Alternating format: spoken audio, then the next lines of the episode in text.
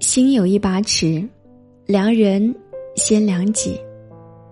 当你总是盯着别人的短处，你就会看不到人家的长处；当你总是站在自己的角度去看人，你就会把别人的不足放大。是人都会有不完美，人人都是有缺点的。如果你学不会体谅，做不到宽容，那么就会引来矛盾，发生冲突。一个懂得反省的人，一定能够记住别人的好处。意识到自己的不足，一定能够看到别人的优点，并且发现自己的缺点。人生有进退，浓淡总相宜。